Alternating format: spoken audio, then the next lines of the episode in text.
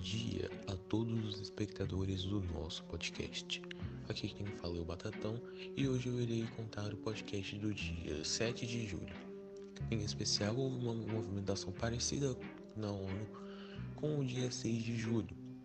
Nos eventos da madrugada, um referendo popular no México decidiu que pelo é, que, uma república, que seria uma república presidencialista pelos altos números de 70,28% daqueles que queriam uma república semi-presidencialista e as eleições virão em breve.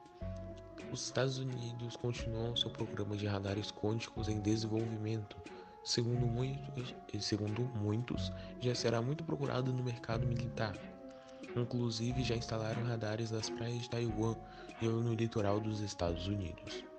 O Brasil e a França negociam mísseis supersônicos e o caças F-25 a preços bastante em conta com os Estados Unidos. O Império da Ásia Ocidental, composto pelo Japão e pela Coreia do Sul, militariza a região do norte do Japão em Hokkaido, numa ação possivelmente para tentar se defender da Rússia ou a China. A Rússia tenta se aproximar com a França, o Reino Unido e a Alemanha, num discurso pacifista que ninguém esperava vir da própria Rússia, demonstrando a nova política russa a França vem investindo muito no estudo dos alienígenas, investindo pesado na ufologia.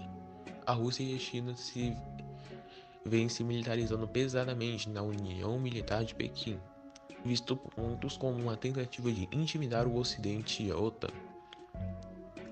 O senhor Carlos Slim Helú é o novo vice-presidente do México.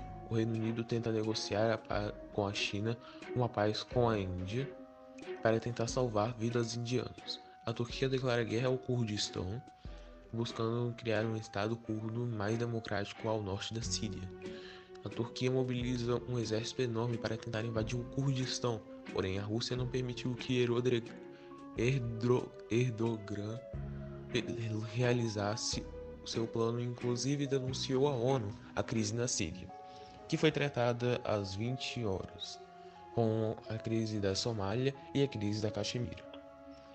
O governo da Somália se recusou a dar independência da Somalilândia a pedido do Reino Unido.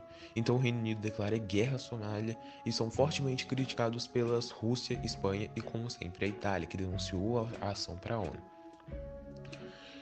Também Israel acabou deixando a Commonwealth, mas manteve relações com seus países. No final das contas, a Turquia acabou saindo da, Tur da Síria, no, menos das partes conquistadas antes da crise. A situação da Caxemira não mudou muito e a crise da Somália não levou a nada.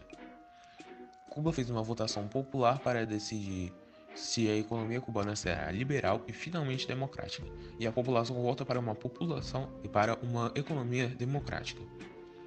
A CAPN ganha um investimento do Pentágono num total de 7 bilhões para um projeto norte-americano militar extremamente avançado.